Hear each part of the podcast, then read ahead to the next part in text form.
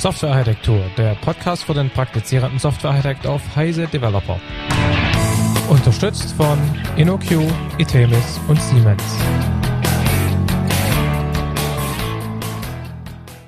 Herzlich willkommen zur zweiten Episode zum Thema REST bei Softwarearchitektur mit OUR.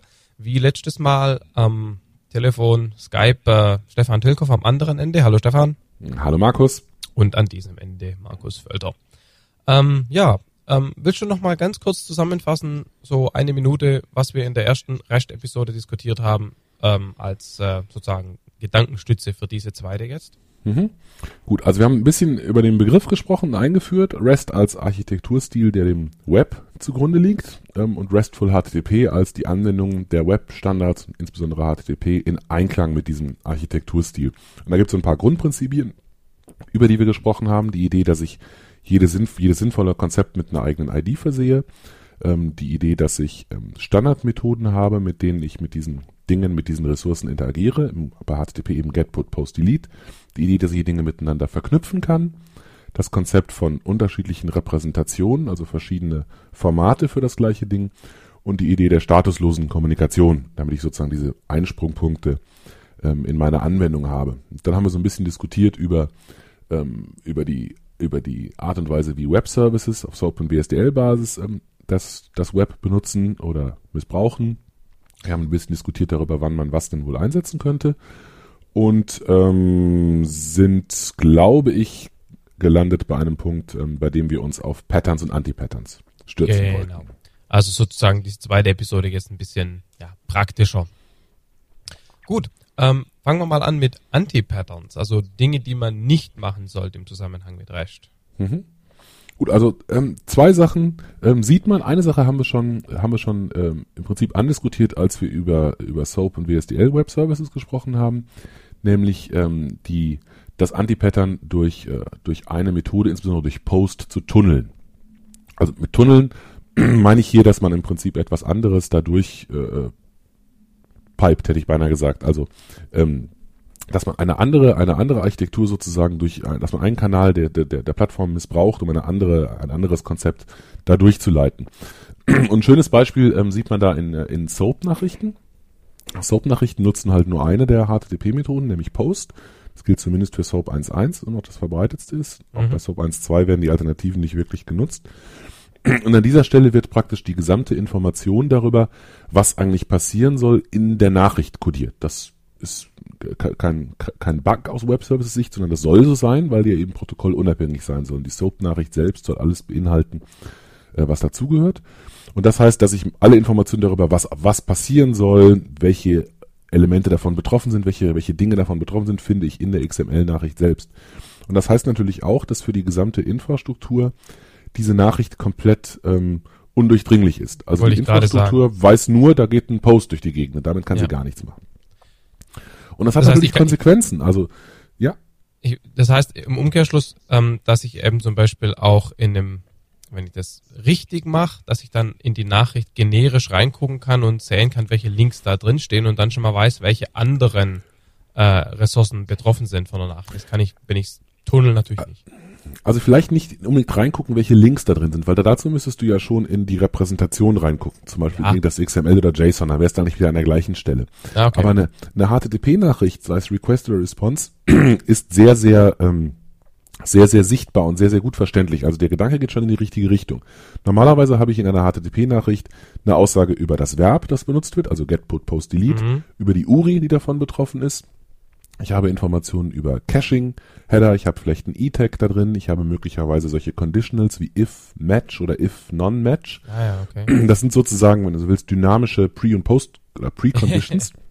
ich kann bei der, ich kann zum Beispiel sagen, führe diese Nachricht aus, aber eine Vorbedingung ist, dass das E-Tag der Ressource, auf die ich das ausführe, dieses ist. Ah, ja. Mhm. Und wenn das nicht geht, dann gibt es in der HTTP-Spezifikation definierten Response-Code, der mir sagt, ähm, Precondition violated. Cool, das heißt, damit kann ich im Prinzip äh, optimistische Transaktionen, optimistisches Logging machen. Ganz genau. Jetzt hast du mir cool. schon ein, ein, ein, ein Pattern ähm, weggenommen, zu dem ich gleich nochmal irgendwann kommen wollte, aber genauso okay. ist es. Also solche Dinge sind eben in der HTTP-Spezifikation schon vorgegeben. Da gibt's ganz, ganz okay. viele. Es gibt auch äh, 412 Conflict oder den berühmten 404 Gone. Also man könnte argumentieren, dass äh, eine große Stärke des Webs ist, dass es eben auch mit solchen Fehlern umgehen kann. Mhm. Also wenn ich kriege keine Runtime-Exception, sondern ich bekomme eben vernünftige Fehlermeldungen, wenn Ja. irgendwas nicht mehr da ist. Das ist ganz interessant. Ne? Also ich, ich, ich meine, ich, ich behaupte von mir ja auch irgendwie halbwegs zu verstehen, wie das Internet funktioniert, aber im Prinzip HTTP kennt, glaube ich, fast jeder nur so auf diesem 0815 Browser-Level. Und gerade die Sachen, die du mir gerade erzählst, sind mir völlig neu. Und es ist interessant, dass es alles da schon drin steckt. Genau, also da, da findet, glaube ich, gerade so ein gewisser Wechsel statt. Das sind Informationen, die, die so, so Sys-Admins irgendwie Ja, schon lange haben. Ne? Sowas weiß ich, wenn ich, ein, wenn ich ein Apache aufsetze. Ja. Aber bei der Entwickler-Community ist das an vielen Stellen noch nicht so richtig angekommen. Und das Mhm. ändert sich, glaube ich, gerade. Okay, aber zurück zu dem, zu dem Post-Tunnel anti Genau, also, also Post-Tunnel relativ, relativ offensichtlicher, äh, relativ offensichtlich verhindert das. Ne? Ich pack, ich nutze halt einfach nicht das an Infrastruktur, was drin ist, aus welchen Gründen auch immer, aus guten oder schlechten Gründen, kann man ja diskutieren. Ähm, aus meiner Sicht ist diese, diese Protokollunabhängigkeit ähm, kein, kein Feature, sondern ein Bug. Ich, ich glaube, man tut sich damit keinen Gefallen, Mhm. ähm, weil ich die, weil die Fälle, an denen man ähm, tatsächlich Protokolle austauscht und von JMS auf HTTP umstellt oder andersrum sind, sind so, so selten beziehungsweise Ja, so nicht existent, dass ich das nicht relevant finde, aber okay. Ja. Das ist also die Variante, die, die Soap macht. Es gibt aber noch eine andere, ein anderes Anti-Pattern, das das Ganze mit HTTP-GET macht. Mhm. Ähm, das äh, funktioniert so ähnlich, nur dass ich jetzt die Information darüber, was ich machen möchte, in die URI reinkodiere. Also bei dem, bei der Architektur, die wir, im Architekturstil, wir in der letzten Episode beschrieben haben, war ja ein wesentliches Element, dass ich äh, Informationen mit einer URI identifiziere, mit einer ID. Jetzt nehmen wir mal ein Beispiel, wenn ich zum Beispiel einen Kunden damit identifiziere, jetzt nicht, ich meine damit nicht die Zeile in der relationalen Datenbanktabelle, sondern ich meine damit das Gesamtkonzept Kunde, ne, das vielleicht Mhm. aus ganz, ganz vielen Informationen in ganz vielen verschiedenen Datastores besteht. Ja. Dann gibt es da eine Operation, die ich darauf machen kann, das ist das GET, das bedeutet dann so viel wie GET Customer, logischerweise. Da bekomme ich Informationen in irgendeiner Repräsentation zurück über diesen Kunden. Ja. Und wenn ich jetzt diesen Kunden aktualisieren möchte, gibt es dafür eine, eine passende Operation, nämlich ein Put. Ähm, Und wenn ich dieses Put mache, mache ich es auf die gleiche URI. Das heißt, die URI bleibt die gleiche, weil es ja Mhm. die gleiche Identität ist, das gleiche Ding, das betroffen ist. Mhm. Bei dieser ähm, Get-Tunnel-Variante fange ich an, Methodennamen in die URI reinzupacken. Also Ah, da steht dann irgendwie http example.com slash Servicename Fragezeichen und dann kommt Method Name gleich irgendwas, Param 1 gleich irgendwas, Param 2 gleich irgendwas. Ja. Das heißt, ich habe eigentlich das gleiche, den gleichen Fehler gemacht, den die, den die, den die Soap Leute mit einem, mit dem Tunneln einer, einer XML-Message durch Post machen. Ich habe ihn halt nur mit HTTP GET gemacht. das ist fast noch schlimmer. Nein, es ist noch schlimmer. Ja. Weil ein Post ist von der HTTP-Spezifikation her so lose spezifiziert, dass es Ja. irgendwie alles bedeuten kann. Das Ja, ist dann die generische. Cop-Out-Methode. Ne? Ich. Wenn nicht an, wenn ich keine, der- keine der anderen Methoden passt, dann nehme ich eben einen Post. Ein Get ist aber sehr klar spezifiziert als eine sichere, idempotente Mhm. Operation. Und wenn meine URI nun heißt, äh, example.com slash method gleich delete customer, Ja. ID gleich irgendwas, dann macht ein HTTP GET auf einmal eine Löschaktion oder ein, ein irgendetwas, was ich wahrscheinlich nicht mal ebenso aufrufen möchte. Ja. Etwas, von dem ich zum Beispiel auch nicht möchte, dass der Google Crawler es aufruft, wenn er bei mir vorbeikommt. Und sowas passiert in, in, der, in der wirklichen Welt. Also oft bekommt man es nicht mit, weil diese URIs versteckt sind hinter irgendwelchen Ja. JavaScript-Aktionen oder nur genutzt werden können, wenn man authentifiziert ist. Ja. Aber äh, vom Prinzip her verstößt man damit gegen, die, gegen eines der wesentlichen Grundprinzipien, vielleicht das allerwichtigste von HTTP. Also wenn, wenn ich vielleicht auch niemanden überzeuge, dass REST jetzt was Tolles ist, dann sollte man zumindest, hoffe ich mir, erhoffe ich mir zumindest Erfolg zu haben, dass ich Leute davon überzeuge, dass ein GET etwas Sinnvolles ist und Caching etwas Sinnvolles ist. ja. Und Ja. das zu sabo sabotieren ist noch viel sträflicher als das, als das Post-Tunneling. Mhm. Das wären so meine zwei wichtigsten Anti-Patterns. Hätte noch ein paar mehr, aber vielleicht lassen wir es bei denen gerade mal. Ja, wir brauchen ja nachher auch noch einen Grund, warum wir dein Buch empfehlen sollen. Ganz genau. Bitte, ich bitte dringend darum. Gut, dann ähm, jetzt mal ein paar Patterns. Ähm, wir haben schon eins davon ähm, so ein bisschen, wir haben das, den Begriff idempotent schon mal erwähnt, wir haben schon mal das äh, Erkennen von Concurrent Modifications erwähnt, gerade vorhin. Ähm, ja, geh doch auf diese Dinge dann noch mal ein bisschen ein. Okay. Also ein, ein, ein Problem, das man kennt, wenn man verteilte Systeme hat, sind äh, genau diese konkurrierenden Modifikationen. Ich, ähm, ich lese irgendeine Information. Ähm, auf Basis dieser Information treffe ich irgendwelche Entscheidungen und dann stoße ich auf der anderen Seite wieder irgendeine ändernde Aktion an. Also ich mache auf Basis von Informationen, die ich irgendwas gelesen habe, etwas und äh, aktualisiere vielleicht etwas. Und in der Zwischenzeit kann aber jemand anders auch die Daten gelesen haben und schon etwas zurückgeschrieben haben, was ich jetzt möglicherweise überschreiben würde. Mhm. Ist ein bisschen schwierig, das zu erklären, ohne was dabei auf irgendeinem Flipchart zu malen. Ja gut, aber das Problem kennt ja jeder. Wahrscheinlich schon.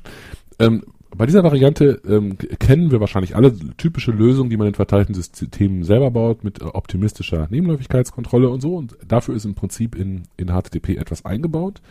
Ähm, und ähm, dazu gibt es das sogenannte E-Tag. Das hat noch andere nützliche Verwendungen, haben wir beim letzten Mal schon erwähnt, fürs, fürs Caching. Mhm. Aber übernehmen wir mal diese Verwendung. Ich kann ähm, als Response-Header, also als, als ein Header-Element in meiner HTTP-Antwort, ein, ein, ein Header unterbringen, der heißt ähm, E-Tag.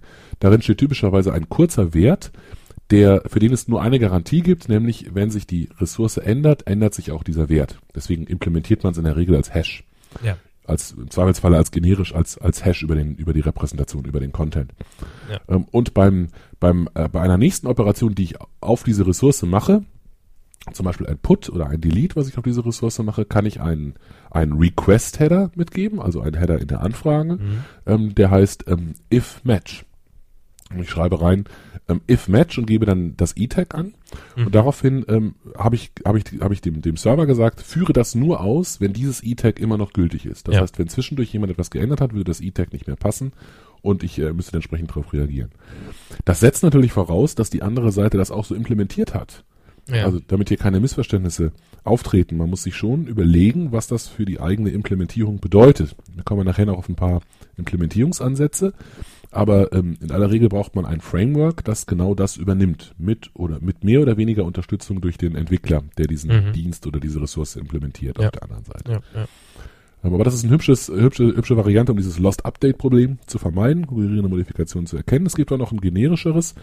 Es könnte ja sein, dass ich ähm, mehr brauche als nur so ein Hashwert da drin mhm. und vielleicht erst durch einen konkreten Vergleich der, ähm, der Informationen in dem, in dem Content, den ich rübergeschickt habe, feststelle, dass es da einen Konflikt gibt. Und auch dafür gibt es einen entsprechenden HTTP-Response-Code, nämlich äh, 412, äh, mhm. Konflikt, mit dem ich sage, ähm, hier ist etwas, ähm, ist auch im Grunde, aus irgendeinem Grund also, ist das hier fehlgeschlagen, es hat einen Konflikt gegeben bei der Also sprich, dabei erkennt nicht die Infrastruktur, dass es ein Problem gibt, sondern du kannst als, als Ergebnis der Ausführung des Posts zurückgeben, ich habe nichts gemacht, weil hier gab es ein Problem. Ja, diese Grenzen sind ein bisschen fließend zwischen Infrastruktur und, und Anwendungscode. Aber da kommen wir noch drauf. Okay. Ähm, ein anderes Pattern, das vielleicht auch nicht jedem so klar ist, obwohl wir es vielleicht schon mal zwischendurch erwähnt haben, sind sogenannte Collection-Ressourcen. Also wir haben jetzt immer von, von, äh, von Ressourcen gesprochen, wie zum Beispiel Kunde oder, oder Bestellung, ähm, aber auch Bestellungen ist eine Ressource. Jetzt habe ich Plural mhm. und Singular vermischt mit Absicht. Also die Liste der Bestellungen ist eine Ressource. Mhm. Die Bestellungen aus dem ersten Quartal 2008 sind auch eine Ressource. Also mhm. wenn ich das will. Ja. Ich kann mich also entscheiden, viele, viele Ressourcen zu definieren. Man sieht daran auch, dass die, dass das keinen direkten Bezug zur Persistenz hat. Ja, also ja. ist eine Frage, wie ich das Ganze nenne. Ich kann zum Beispiel sagen, ich ähm, ich definiere mir eine, eine schicke URI, also die Buchstaben sind nicht so wichtig, die da drin stehen, aber nehmen wir mal an, ich habe sowas wie äh, Customers, Fragezeichen, äh, äh, Month gleich 3, Ampersand Year gleich 2008.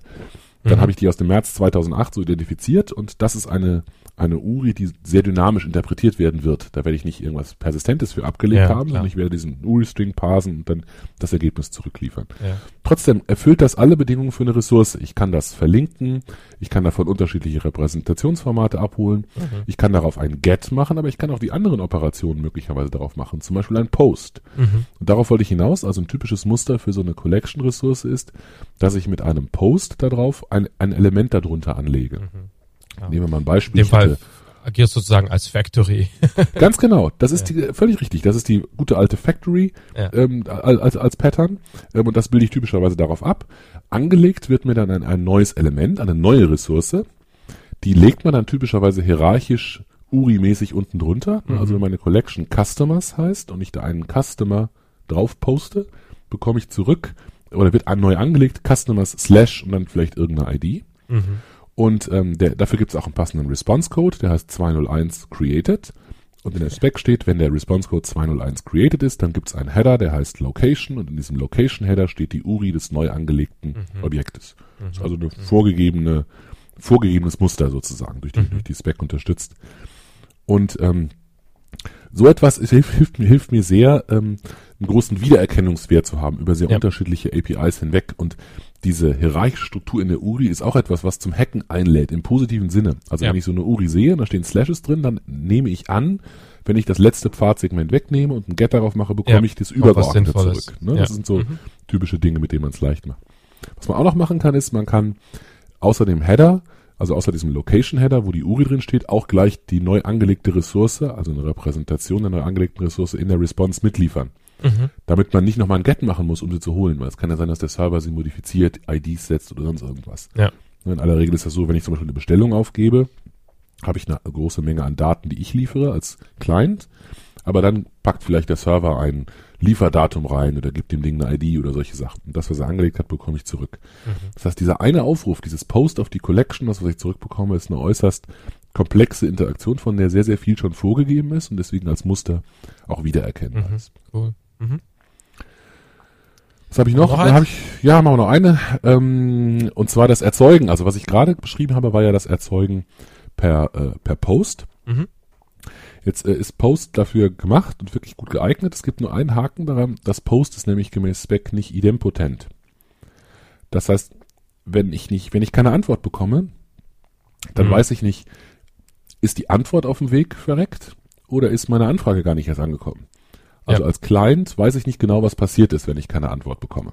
Ja. Wenn ich die Antwort bekomme, weiß ich sehr genau. Dann weiß ich nämlich, es muss funktioniert haben auf der Serverseite, sonst hätte ich ja die Antwort nicht. Ja. Aber wenn ich keine bekommen habe, bin ich in so einem unsicheren Schwebezustand.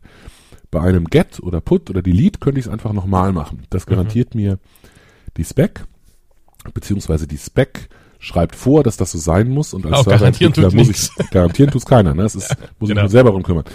Ähm, also die Frage ist, wie erzeuge ich denn jetzt etwas, ähm, wie erzeuge ich jetzt etwas idempotent? Und dazu gibt es zwei Varianten, ist auch wieder Submuster sozusagen. Das eine ist, ich kann statt einem Post auch ein Put verwenden, um etwas zu Mhm. erzeugen. Also ein Put ist nicht nur aktualisieren, sondern auch erzeugen. Mit dem Unterschied, dass das Put die URI äh, bekommt, auf die es wirken soll. Also da Ah, muss ja. praktisch der Client die ID festlegen. Entweder er hat sie schon oder er muss sie festlegen. Dazu muss ich sowas wie ein UUID-Verfahren auf der Client-Seite haben, damit ich sozusagen eine Identität auf dem Client festlegen kann, mit Serverinformationen verheiraten, da was anlege. Das kann man machen, das ist manchmal auch gut, insbesondere dann, wenn ich diese ID sowieso schon von anderer Stelle habe oder wenn ich sprechende Schlüssel habe. Also dann, dann ist das eine gute Variante. Ansonsten gibt es noch ein, ein Muster, bei dem ich es in zwei Stufen mache, bei dem ich zuerst mit einem Post ähm, ein neues Objekt anlege, aber ohne die Daten zu übermitteln. Also ich mache sehr leichtgewichtig, nur einfach einen Post. Mhm. Ich brauche eine neue, eine neue ID, heißt das dann eigentlich. Der Ja. Server liefert mir die ID zurück und dann mache ich auf diese ID ein Put. Ja. Das heißt, ich habe das aufgeteilt. Das ist auch so ein typisches Muster. Das sind halt dann ist die Abwägung, ob man ein oder zwei ähm, äh, Varianten, äh, zwei Interaktionen haben möchte. Ja. Performance-Frage an der Stelle. Gut. Cool. Dann lass uns mal ein bisschen über, also immer praktischer werdend, ein bisschen über die Tools reden. Mhm. Ähm, wenn wir jetzt mal hergehen und sagen, die Mainstream-Sprachen sind immer noch Java und .NET, dann können wir vielleicht erstmal über die über die Tools in diesen Plattformen reden und dann vielleicht ein bisschen über dynamischere Mhm. Sprachen. Hm? Okay. Fangen wir mal mit Java an, oder? Ja, äh, im Prinzip gilt für beide, also sowohl für Java als auch für .NET, ähm, dass es die Infrastruktur schon seit, keine Ahnung, wie alt sind die Dinger, 15 Jahren gibt.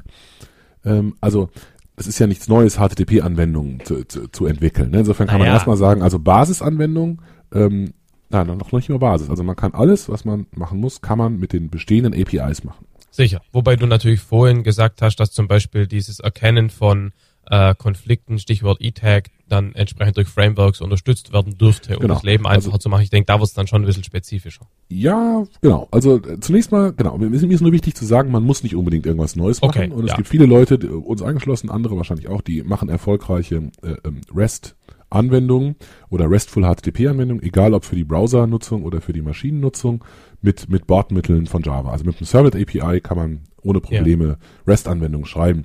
Das, nehmen wir das Servlet API vielleicht mal als, eine, als ein Beispiel dafür. Das ähm, macht halt viele Dinge, ähm, die nicht so wirklich zu dem passen, was wir vorhin gesagt haben. Also zum Beispiel gibt es im Servlet API keine Abstraktion von Ressourcen. Mhm. Gibt's da einfach nicht. Also es gibt dieses Ding, das hat, hat dann hat dann eine do post, do get und so weiter Methode und eine Process Methode, in denen ich irgendwas machen kann. Aber da ist eigentlich eine riesige Menge von Ressourcen zusammengefasst in diesem in diesem einen Server. Ja. Ich fange dann an, meine Ja. URI zu zerlegen und irgendwas zu machen.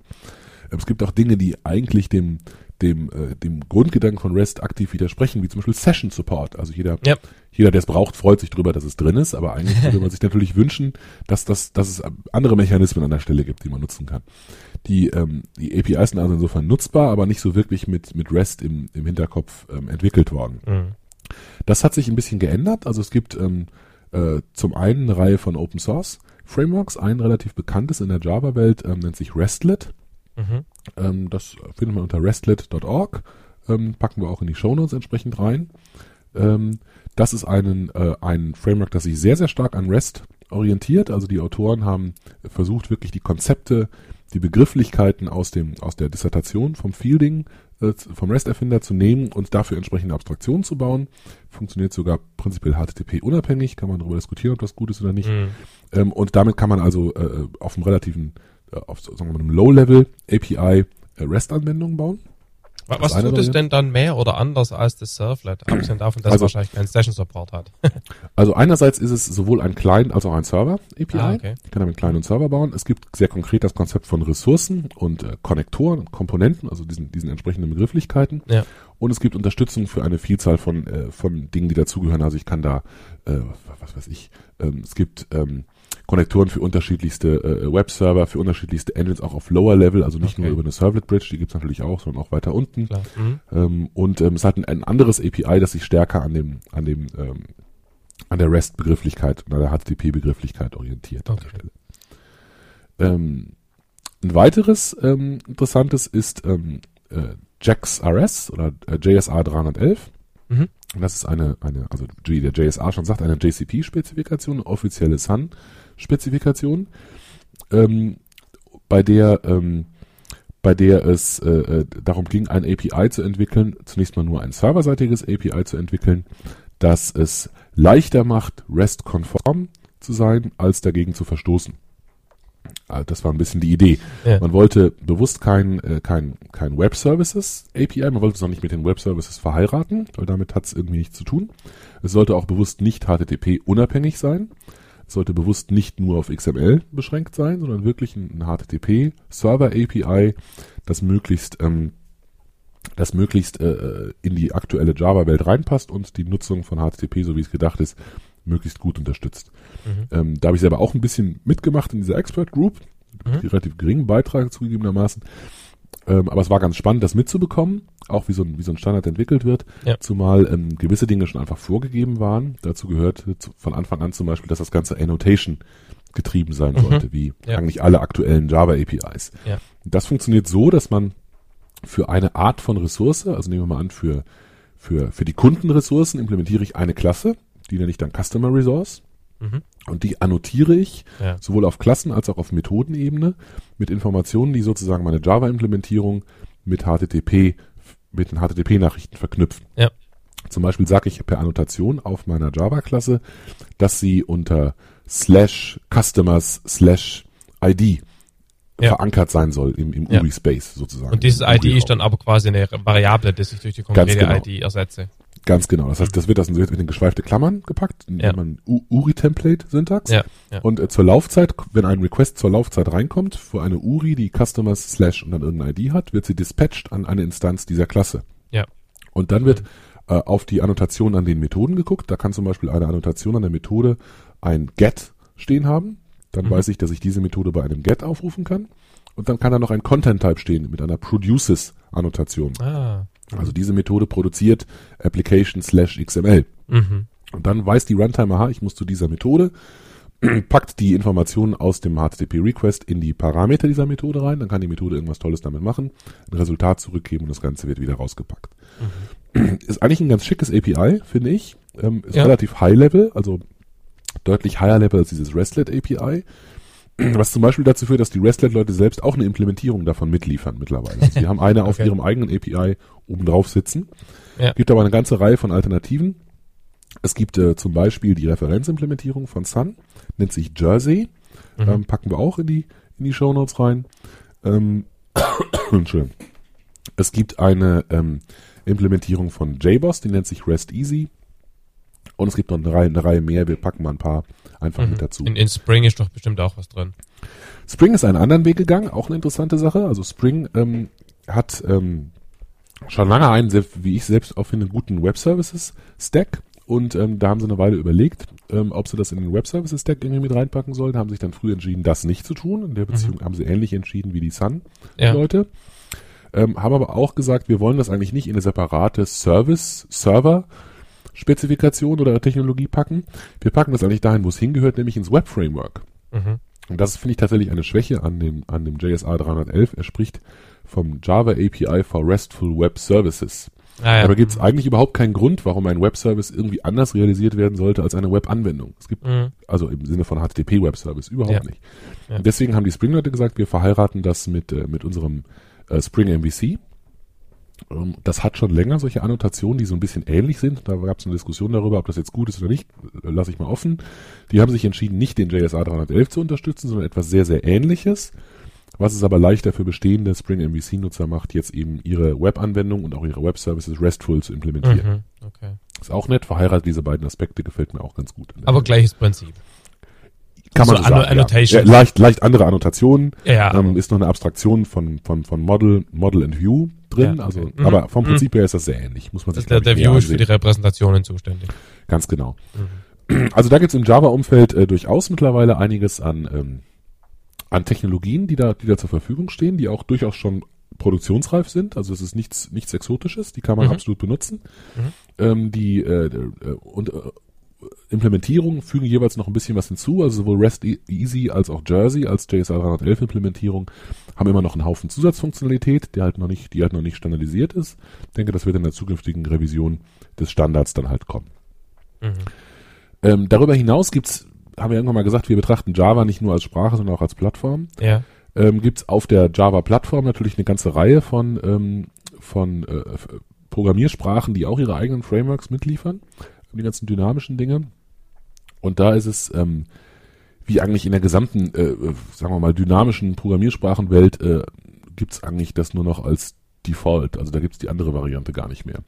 Die, ähm, also das hat, äh, das hat das Rails Framework für Ruby irgendwann mal angefangen, aber es macht, macht äh, Groovy und Grails machen das genauso und es gibt entsprechende Frameworks auch für Clojure und bestimmt für viele andere Sprachen auch. Bin mir nicht sicher, wie es bei Lift für Scala aussieht. Das ist, glaube ich, nicht RESTful als eine Ausnahme. Aber äh, die meisten anderen sind von Anfang an so gebaut, dass sowohl das, äh, der Web-Anteil, also der, der Browser-Zielanteil, als auch der Service-Anteil von Anfang an auf REST ausgelegt Mhm. sind. Da Okay. muss man sich also nicht viel Gedanken drum machen. Mhm. Ähm, in der .NET-Welt bin ich nun kein Guru, da bräuchten wir den Christian für, ähm, aber auch da gibt es seit, äh, schon, ich glaube seit .NET 3.0 äh, REST-Support dem Namen nach, der immer wieder verbessert wurde. Ähm, und mittlerweile ist äh, Microsoft sehr, sehr stark ähm, auf den REST-Zug ähm, aufgesprungen. Sieht man an vielen, vielen APIs, auch an öffentlichen APIs, das ganze Cloud-API, also Azure. Ähm, Mhm. da gibt's REST an vielen Stellen, die ganzen Daten-APIs für die, ähm, für die, für die Datenbank ähm, für generell für den Umgang mit Daten sind sehr, sehr stark REST-orientiert. Also da, auf Englisch würde man sagen, they have drunk the REST Kool-Aid. Also die sind da voll, voll draufgesprungen mittlerweile. Auch da Okay. gibt's einiges. Mhm. Ähm, willst du noch was zu dynamischen Sprachen sagen? Du hast schon zu Ruby, Rails, Groovy, Grails was gesagt. Gibt's da noch Mhm. Ergänzungen? Also ich, ich bin jetzt natürlich auch nicht in allen der, der Experte. Klar. Ähm, es gibt ähm, äh, HTTP-Unterstützung natürlich sowieso überall. Ja, ja, kann man gut, als klar. Argument für REST natürlich nochmal ins Feld führen. Man braucht da nichts Besonderes. Alle können das irgendwie. Ja. Die, ähm, die äh, Sprachen wie zum Beispiel äh, Python oder Perl, die, die, die wissen eigentlich gar nicht, worüber man da redet, weil da hat man irgendwie noch nie irgendwas anderes gemacht. ähm, in der, äh, in der ähm, äh, Ruby-Welt gab es irgendwann mal, das ist wieder vielleicht eine Verknüpfung zu das, was wir vorher schon gesagt haben, ähm, äh, ich habe ja mal erwähnt, dieses, äh, dieses Get, das irgendetwas löscht, ist Mhm. keine so wahnsinnig gute Idee. Ähm, und ich habe auch gesagt, dass man in der Regel äh, das nicht sofort merkt, weil sowas häufig hinter einem hinter einer Aut Klar, Authentifizierung verborgen ist. Ja. Es gab aber mal ein, ein, äh, ein, ein Werkzeug von Google, ich weiß nicht, ob es jetzt noch gibt, den Google Web Accelerator. Ein Mhm. Werkzeug, das man runterladen kann auf, das, auf den eigenen Rechner, das dann ähm, äh, im Kontext des angemeldeten Benutzers äh, Get-Abfragen absetzt, um schon mal die nächsten Seiten zu holen Mhm. weil man die ja vielleicht auch gleich darstellen möchte. Und das hat dann auf einmal Sachen gelöscht auf der Serverseite, weil es diesen Links gefolgt ist Ja, und das auch ja. durfte. Und davon wurden unter anderem auch die Rails-Leute ähm, gebissen. Mhm. Die hatten also auf einmal das Problem, dass sie, äh, dass sie, dass Rails-Anwendungen äh, mit ihrer Default-Struktur ähm, eben gegen dieses REST-Prinzip Prinzip verstoßen hatten. Das war Rails 1.1, etwas länger schon her. Mhm. Und ähm, äh, man auf einmal großen, großen Ärger damit hatte. Und seitdem haben die im Prinzip sehr konsequent da umgestellt. Die haben durchaus eine Vorreiterrolle an der Stelle. Äh, haben mittlerweile aus dem Framework sogar die, äh, die SOAP und WSDL-Unterstützung rausgeschmissen. Muss man sich okay. also als Plugin nachinstallieren. Der Standardweg, wenn man, wenn man Rails macht, ist ähm, RESTful. Das heißt, wenn man sich so eine Standard-Web-Anwendung anguckt, dann folgt die von Anfang an out of the box all diesen Prinzipien. Zum Beispiel mhm. dieses Scaffolding, was da generiert wird, hat für ja. jedes Objekt eine eigene, für jede, jedes Konzept eine eigene URI. Man kann damit Content Negotiation sich XML rausholen. Die Listen sind, sind ähm, ebenfalls als übergeordnete Ressource angesiedelt und so. Es geht dem, kommt dem schon sehr nah. Und das wird auch von Release zu Release verbessert. Im, so gibt es zum, im Rails Framework zum Beispiel eine hervorragende Unterstützung für den Umgang mit E-Tags. Mhm um, äh, um zu überprüfen, ob ich eine Anfrage überhaupt verarbeiten können muss oder nicht. Ja, ja, ja, ja. Das ist vielleicht so ein Beispiel. Also ich habe dieses E-Tag erwähnt als Möglichkeit, den, äh, die äh, Bandbreite und Zeit zu sparen. Also Bandbreite spart man, wenn ich die Daten gar nicht erst übertragen muss vom Server zum Client, weil der Client gefragt hat, ja. hat sich das geändert und der Server antwortet mit einem Not Modified. Ähm, dann habe ich das, habe ich die Übertragung gespart. Die Frage ist, habe ich auf dem Server auch die Verarbeitungszeit gespart oder nicht? Wenn der Server mhm. erst die gesamte Antwort produzieren muss, Klar. damit ich ja, den Hash bilden kann, ist das nicht so toll. Und da sieht man vielleicht auch eine Eigenschaft, die eigentlich all diesen Frameworks äh, gemeinsam ist. Für bestimmte Aspekte muss ich in meinem Anwendungscode mich mit den Konzepten der Kommunikation auseinandersetzen. Ja. Das ist vielleicht die Pille, die am schwersten zu schlucken ist für viele, für viele Enterprise-Entwickler weil man das nicht gewohnt ist. Man ist es so gewohnt, dass einem die Frameworks alles irgendwie so abnehmen. Ja. Ähm, an gewissen Stellen geht das nicht. Zum Beispiel die Geschichte mit der E-Tag-Verarbeitung oder die Information darüber, was ich cachen kann und was nicht. Das sind Informationen, die wirklich nur der Entwickler der Ressource beantworten kann. Ja. Also der muss ja wissen, das ist Teil des fachlichen ja. Protokolls, ob ich das cachen darf oder nicht. Und das muss er zumindest deklarativ auszeichnen. Ja. Vielleicht nicht ja, von Hand den Header setzen, aber zumindest muss er deklarativ sagen, dass es so und so lange cachebar. Und das liefern die Frameworks in unterschiedlicher Schönheit. Ja. Okay, ähm, du hast jetzt im Rahmen der Episode oft und ausführlich darauf hingewiesen, dass REST ja quasi die äh, existierende Infrastruktur des Webs möglichst elegant ausnutzen will und da eben möglichst viel davon ähm, ja, benefiten will. Ähm, Gibt es irgendwelche Tools, die in diesem Zusammenhang interessant sind? Also irgendwas, was quasi die Infrastruktur entsprechend betrifft und nicht die API, über die wir gerade geredet haben? Ganz bestimmt. Aber erst muss ich noch darauf hinweisen, dass du gerade Benefiten gesagt hast. Das ist total klasse. Ein super Wort. Echt schlimm, unsere Branche. ähm, okay, also es gibt einen ganzen Haufen von Sachen, die eigentlich ähm, unabhängig von der eingesetzten Programmiersprache sind. Das ist, ist ein Teil des Charmes, den, den REST und HTTP äh, da haben. Ähm, und viele dieser Werkzeuge sind eben sehr lange erprobt, weil man sie eben schon seit ewigen Zeiten für Webanwendungen einsetzt. Und mhm. Webanwendungen, ohne die auch gar nicht wirklich äh, ähm, möglich wären. Vielleicht fangen wir da so in verschiedenen Bereichen mal an. Also das eine ist, Server bekommen eine ganz andere, eine ganz andere Rolle. Also als, als Java-Entwickler kennt man dieses typische Setup mit einem Tomcat und dann gibt es irgendeinen Connector ja. zu einem davor geschalteten Apache. Und für den Java-Entwickler hört die, hört die Welt beim Tomcat auf. Vielleicht auch bei der ja. Konfiguration des Connectors und mit dem Apache will man möglichst nichts zu tun haben. Das macht dann ja. ein Admin. Und ähm, wenn ich meine Anwendung jetzt mit, äh, mit, mit REST, RESTful HTTP gestalte, dann habe ich auf einmal im Apache ganz andere Möglichkeiten. Ein Beispiel ist, die, ähm, die Ressourcen, die ich jetzt herausgebe, haben ja jetzt unterschiedliche URIs. Ich kann also mhm. im Apache jetzt auf einmal unterschiedliche Konfigurationen für unterschiedliche Hierarchieebenen bauen. Ich kann zum mhm. Beispiel Get, Put, Post oder Delete verbieten oder erlauben an der mhm. Stelle. Und das jetzt wird auf einmal der, jetzt kann ich auf einmal einen Teil, den ich vorher von Hand implementiert hätte in meinem Java-Code, kann ich jetzt ja. rüberschieben in die Konfiguration des Apache. Ja. Das ist ein Beispiel dafür, wo ich sowas äh, verwenden kann, wo ich also so einen Server ähm, intelligenter nutzen kann. Ich kann den auch bestimmte ähm, Informationen direkt ausliefern lassen. Also eine, eine wunderbar simple, na, schon sträflich simple Variante von Caching, ähm, also von der Ausnutzung des HTTP-Cachings, besteht darin, Dateien zu schreiben. Mhm. Also wenn ich in meinem Servercode, in meinem Java-Code das, äh, das Ergebnis irgendeiner, irgendeiner Berechnung als Datei irgendwo hinlege ja, ach so, jetzt und mein Apache so konfiguriere, dass er diese Datei ausliefert, ja. dann, ähm, dann muss ich keinerlei Verarbeitung mehr machen an dieser Stelle, weil ja. also die, der Apache liefert die aus und er kann das auch noch cachen. Mhm. Und das kann er sogar sehr, sehr, sehr schnell und bis zu einer sehr hohen Last Ähm, also der, das ist einfach eine, eine Variante, die, die natürlich nur in einem, in, einem, in einem kleinen Prozentsatz aller Fälle greift, weil die Informationen müssen natürlich dann, die haben natürlich nur die Aktualität, mit der ich diese Datei geschrieben habe, aber Klar. das kann ja durchaus was Relevantes sein, wenn ich zum Beispiel was weiß ich, die berühmten Stockquotes, also Aktienkurse oder so, sowieso nur alle 15 Minuten aktualisiere, kann ich die auch Ja. irgendwo hinschreiben und ich überlasse die Hauptlast dem, dem Apache. Ich entkopple meine Anwendung von dem Apache-Server davor. Mhm. Ähm, und der kann Dateien ganz wunderbar ausliefern. Ja, Das sind so, so Beispiele. Es gibt natürlich noch andere. Es gibt, also Apache, ich, ich kenne ihn nun re- recht gut und schon recht lang, deswegen erwähne ich den immer zuerst, aber es gibt durchaus auch andere sehr interessante Server. Ähm, zum Beispiel äh, so ein ähm, Nginx, sprechen sie, glaube ich, raus, stammt von einem, ich glaube, von einem einzelnen einsamen Russen mit einer Website, die aussieht, als wäre sie von 1992. Ähm, ist aber ein unglaublich performantes und, äh, und höchst gelobtes ähm, äh, Werkzeug, also ein HTTP-Server, der ähm, insbesondere auch bei steigender Last äh, äh, extrem extrem weit skaliert. Also während Mhm. so ein während so ein Apache immer mehr Speicher braucht, je mehr parallele Connections drin sind, Ja. macht er das einfach geradlinig. Also sehr Ja. sehr viel asynchronem I.O. Tolles Ding, äh, kann man auch sehr empfehlen und ist insofern auch eine Variante, die man sich mal ansehen könnte. Also diese Server bekommen auch immer eine andere Rolle. Ich vermute, dass wir da noch mehr äh, Interaktion sehen werden ähm, und ähm, noch mehr als Entwickler lernen müssen, mit diesen, mit diesen Servern auch umzugehen. Vor- Mindestens mal zu entscheiden, was wir selbst implementieren und was wir so einem Stück Infrastruktur überlassen. Mhm. Mhm.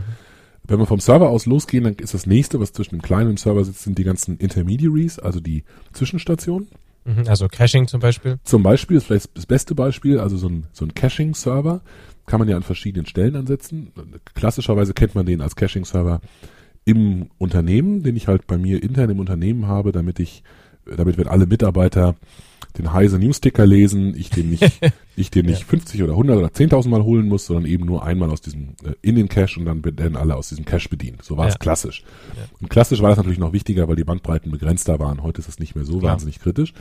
Ähm, das ist also so ein, so ein klassischer Cache, der auch immer noch viel Sinn macht, auch in einer Maschinen-zu-Maschinen-Kommunikation Sinn macht, kann man sich, glaube ich, vorstellen. Mhm. Ähm, noch interessanter finde ich aber die Variante, die man Reverse Proxy Cache nennt. Also jetzt packe ich ihn auf die andere Seite vor meinen Server. Der Cache wird also Teil meiner Serverinfrastruktur. Ich stelle den direkt vor meine Anwendung, die die HTTP-Antworten produziert Mhm. und äh, konfiguriere ihn so, dass er, ähm, dass ein Großteil der Antworten direkt aus diesem Cache beantwortet wird. Mhm. Ne, Das heißt, ich, ich, ich reduziere die Last auf mein, auf mein eigentliches Backend drastisch. Ja. Und was ich dazu tun muss, ist, ich muss in meinem Backend die korrekten Caching-Header setzen. Mhm. Man kann, man kann vielleicht Also ist so ein bisschen, gehen- dass wir das Dateischreiben im, im Apache, das da vorhin ein bisschen, nur es ist, ist natürlich jetzt dynamischer, ist in der Regel speichern. Ich kann es aktiver machen, ich kann es auch gezielt deaktivieren, das liefern die Proxy-Caches auch, also ich kann was invalidieren, was da drin ist. Ja. Und das Ganze geht voll transparent. Das heißt, so ein, der erste Zugriff auf meinen, auf mein Backend, auf eine bestimmte Ressource, sorgt dafür, dass sie in diesem Moment produziert wird. Ja. Teuer, also das Backend baut die mit allem, was dazugehört, dauert vielleicht eine Sekunde oder eine halbe. Ja. Und dann wird das Resultat gecached, wenn es denn erlaubt ist, das zu cachen. Ja. Und danach wird es so lange aus dem Cache geliefert, bis die Zeit abgelaufen ist, die es gecached werden darf, und dann wird es beim nächsten Mal eben wieder vom Backend geholt. Es geht sogar so weit, dass so ein Cache sagen kann, ähm, oh, ich muss das jetzt vom Backend holen. Oh verdammt, mein Backend ist abgestürzt. Dann nehme ich doch einfach meine gecachte Kopie. Weil veraltet ist besser als Fehler. Möglicherweise. Also das kann ich unterschiedlich konfigurieren. Ne? Ja. Auch das ist ja klar, muss ich konfigurieren können. Logisch. Ja. Aber diese Caches, wie zum Beispiel so ein Squid, Proxy Cache sind außerordentlich ähm, äh, ähm, ähm, ausgereift mittlerweile, unendlich konfigurierbar, Mhm. Ja. auch bel- beliebig kompliziert zu konfigurieren, auch klar. ähm, aber äh, ihm sehr, sehr mächtige Stücke Infrastruktur. Es gibt äh, auch da Alternativen. Also Squid habe ich gerade erwähnt, ist oder der Platzhirsch unter den Proxy Caches. Mhm. Eine interessante Alternative ist der Varnish. Ähm, das ist ein modernerer, nennt sich Web Accelerator, ist aber eigentlich auch ein Reverse Proxy Cache, der auch äh, ganz tolle Dinge machen kann und der das Ganze sehr effizient tut und auch sehr konfigurierbar ist. Mhm. Ähm, wie gesagt, Links kommen in die Show Notes. Ähm, die, die Konzeption einer hochskalierenden Webanwendung, ähm, also einer Webanwendung auf einem, auf einer Skalierung wie, was weiß ich, ähm, MSN oder Google oder Web.de oder was weiß ich, also beliebige, sagen wir mal, ernsthafte Webpräsenzen wäre ohne all diese Technologien überhaupt nicht möglich. Also Ja. wir machen das alles schon. So Ja. Zuhörer, die, die von solchen Unternehmen kommen, lang, langweilen sich sowieso schon in den letzten zehn Minuten. Interessant ist es vielleicht eher für die, äh, für die Leute, die aus einer Enterprise-Welt kommen, wo man das in der Regel nicht benutzt. Ja, weil da, da, da mache ich mir, habe ich nicht so eine hohe Last.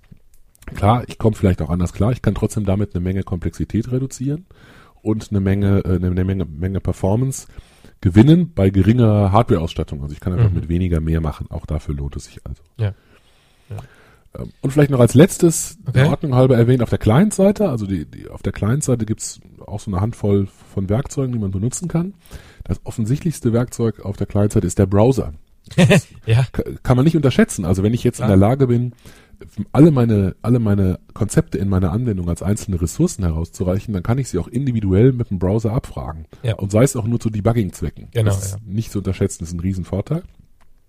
Im, ähm, in, in den Browsern, zum Beispiel im Firefox, mittlerweile auch in anderen, wie zum Beispiel im Safari oder im Google Chrome, gibt es entsprechende Debugging-Unterstützung, mit denen ich mir die Header ansehen kann, Responses ansehen kann. Mhm. Es gibt für den Firefox unendlich viele Plugins, wie so ein, wie so ein Y-Slow oder, oder ein Firebug, mit denen ich das sehr genau ähm, untersuchen kann, was da innen drin passiert. Ähm, das sind also sehr nützliche Debug-Hilfen. Und da gibt's noch für diejenigen, die, äh, die äh, Mausschubser belächeln, eine ganze Reihe von Kommandozeilen, Werkzeugen wie so ein äh, wget oder curl, mit denen ich im äh, HTTP-Requests äh, absetzen kann, also egal welchen Typs absetzen kann, Header, Header dabei setzen kann und damit sehr schön ähm, automatisiert Informationen abholen kann. Ja, ja, ja, ja. Das Cool. ist so ein bisschen die Welt an, an Werkzeugen an der Stelle. Schön. Und ja, wie gesagt, man merkt eben, dass viele davon nichts mit Recht zu tun haben, sondern einfach nur Webwerkzeuge sind. Was deine Theorie von ganz am Anfang bestätigt. Genau, nicht, also dass ich daran Zweifel hatte. Ja. Ja, also ma manchmal muss man sagen, ich bin, also ich weiß nicht, wie es dir geht, man erlebt das ja häufig, dass so ein, so ein Begriff, so ein, so ein Modebegriff eine Zeit lang, ähm, äh, wenn man das, was dahinter steht, gut findet, äh, einem hilft. Also so halb ist manchmal positiv. Ne? Mhm. Man hat irgendwie das Thema und das wollen dann gerade gerade- alle irgendwie hören. Ja. Und äh, dass diese, also auch wenn ich sonst von Gartner nicht so wahnsinnig viel halte, dieser Hype-Cycle stimmt schon. Klar, stimmt. Irgendwann ist so ein Begriff halt dann verbrannt und dann äh, schadet man sich eher, ähm, indem man diesen Begriff verwendet, weil die Leute einem nicht mehr zuhören wollen. Siehe zum Ja. Beispiel MDA oder SOA Ja. in unterschiedlichen Stufen dieses, dieses Cycles. Der, ähm, der Begriff REST ist im Moment positiv belegt, meiner Ja. Empfindung nach. Und das wird sich ganz sicher irgendwann ändern. Und ähm, da muss man ganz klar sagen, also da, diese Technologien, die da drin sind, die, die müssen sich nicht mehr durchsetzen. Die haben sich schon längst durchgesetzt. Ja. Die Frage ist halt, ähm, inwiefern äh, man jetzt in der in der Enterprise-Welt und inwiefern man in der Anwendungs zur Anwendungskommunikation ähm, diese Technologien akzeptiert. Und da spricht Ja. eben eine Menge dafür, die Ausgereifter, die Tatsache, dass es überall unterstützt wird. Ähm, aus meiner Sicht ist dieses ganze Zeug sehr, sehr viel ausgereifter, stabiler als jeder ESB, den ich irgendwo kaufen kann. Also für mich Mhm. überhaupt keine Diskussion. Ja. Ähm, aber wenn davon die Leute langsam überzeugt werden, dann hat sich das, hat sich das, denke ich, gelohnt und alle Ja. können davon profitieren. Richtig ich- ich- aufzuhalten, ist es, glaube ich, sowieso nicht. Ich habe schon den Eindruck, dass außerhalb ist eh klar, ja klar. Ähm, ich habe den Eindruck, dass in klassischen Enterprise-Anwendungen schon noch die klassische Web-Service oder natürlich auch Messaging-Welt äh, einen deutlichen Vorsprung hat in der Adoption. Ne? Also nicht bei neuen mhm. Projekten, sondern bei existierenden Infrastrukturen, die man natürlich ständig weiter erweitert und so weiter. Ist interessant. Ich bin, ich bin mir nicht hundertprozentig sicher. Also wir machen, wir machen sehr viel Web-Services. Mhm. Ähm, in, insofern kriege ich da, kriege ich da eine Menge mit. Die, ähm, die, sagen wir mal, die Akzeptanz, also die, die, ähm, die Diskussion, die, die, die, wie soll ich das denn formulieren? Die Präsenz, die das Ganze hat, also die, der, der, der Mindshare, gibt's dafür ein deutsches Wort? Äh, Die, ähm, die, die, also die, jeder weiß, was Web-Services sind. Jeder hat schon mal von SOAP und WSDL gehört. Und das ist äh, auf jeden Fall um einen Faktor 50 bis 100 mehr, Ja. als es für REST der Fall ist. Da stimme ich dir absolut zu. Ich sehe aber, dass sehr, sehr viele Leute bei dem flächendeckenden äh, Rollout von Web-Services Probleme haben, ja, dass die Versprechungen sich tatsächlich nicht erfüllen. Und ich sehe jetzt in letzter Zeit immer mehr Unternehmen, auch große Unternehmen, die, äh, die REST und äh, HTTP als Alternative ausprobieren und binnen kürzester Zeit feststellen, dass das Ganze ja tatsächlich funktioniert. Das ist so was Ungewöhnliches, mir gar nicht mehr gewohnt, oder? Dass irgendwas, was vom, was vom Hype getragen wird, tatsächlich in der Praxis auch mal ernsthaft funktioniert. Ein Wunder ist geschehen. Ja. Also ich bin da sehr guter Dinge an der Stelle. Okay, ähm, zum Abschluss wollen wir noch mal kurz auf dein Buch hinweisen, das du zu dem Thema Recht geschrieben hast. Ähm, man hat ja auch in der Episode gemerkt, die jetzt irgendwie doppelt so lang wurde, wie wir eigentlich geplant haben, deswegen auch zwei, dass dir das Thema am Herzen liegt und dass du dazu was zu erzählen hast. Was steht denn in dem Buch drin? Also äh, im Prinzip so das meiste von dem, was wir gerade besprochen hatten. Das Buch heißt REST und HTTP. Ähm, ich habe also versucht, ähm, einige Teile der REST-Theorie zu erklären, aber auch des, der, der spezifischen Ausprägung in HTTP. Mhm. Es ist kein, kein Code drin, also es sind viele, ähm, viele HTTP-Requests und HTTP-Responses drin, aber extra kein Java oder C-Sharp oder Ruby oder Clojure-Code, Mhm. ähm, weil ich denke, das ist ein, ein orthogonales Thema. Worin man das implementiert, ist mir letztendlich furchtbar egal. Aber ich wollte einfach die wesentlichen Konzepte illustrieren. Also findet man im Prinzip Detailinformationen zu dem, was wir jetzt die ganze Zeit so besprochen haben. Das war schon Mhm. relativ, relativ weit abdeckend. Was ich noch Mhm. dazu gepackt habe, das werden wir jetzt nicht mehr abdecken, ist ein, ein Kapitel, das das Ganze in Beziehung zu, zu SOA und den typischen ähm, High-Level-SOA-Herausforderungen und Themen setzt. Ja, mhm. Ähm, und insofern, ich würde mich freuen, wenn ich auch dazu vielleicht vom einen oder anderen Feedback bekomme. Mhm. Und äh, bei Wiley, oder? Nein, im D-Punkt-Verlag. Das heißt REST und HTTP. Ach, das ist Deutsch, genau, Und richtig. Das ist Deutsch, ja, ja, klar. Genau, Ich wollte das extra ah. auf Deutsch schreiben. Ähm, es gibt auch eine Website dazu, http-rest.info. Und ähm, ja, auch das packen wir natürlich in die Show Notes. Schwitzig, ich, ich habe es hier liegen, ich habe es auch zum Gutteil gelesen, aber Ha! ich, mir Ja. war mir war mir war nicht mehr bewusst, dass, dass es Deutsch ist. Tja. Gut, alles klar. Dann sind wir am Ende, denke ich. Ja, finde ich auch. Und ähm, wir bedanken uns wie üblich ganz furchtbar herzlich fürs Zuhören. Und äh, ja, willst du noch irgendwas sagen, so fort zum Sonntag? Äh, nein. Gut. Tschüss. Tschüss, bis dann, Markus.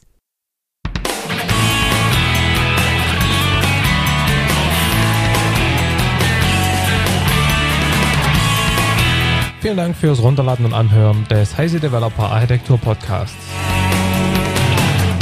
Der Podcast wird produziert von Michael Stahl, Stefan Tilkoff, Markus Völter und Christian Weyer und ist gehostet auf dem Heise Developer Channel unter www.heise.de slash developer slash podcast. Wir freuen uns über jegliches Feedback via Mail, Kommentaren auf der Webseite oder als selbst aufgenommenes MP3 bzw. als Anruf auf unserer Voicebox. Die Kontaktmöglichkeiten finden sich im Detail auf der Webseite. Alle Episoden des Podcasts sind lizenziert unter der Creative Commons Non-Derivative 3.0 Lizenz. Das bedeutet, die Episoden als Ganzes können für nicht kommerzielle Zwecke verwendet werden. Änderungen sind nicht erlaubt und es muss immer die Quelle angegeben werden. Näheres unter creativecommons.org.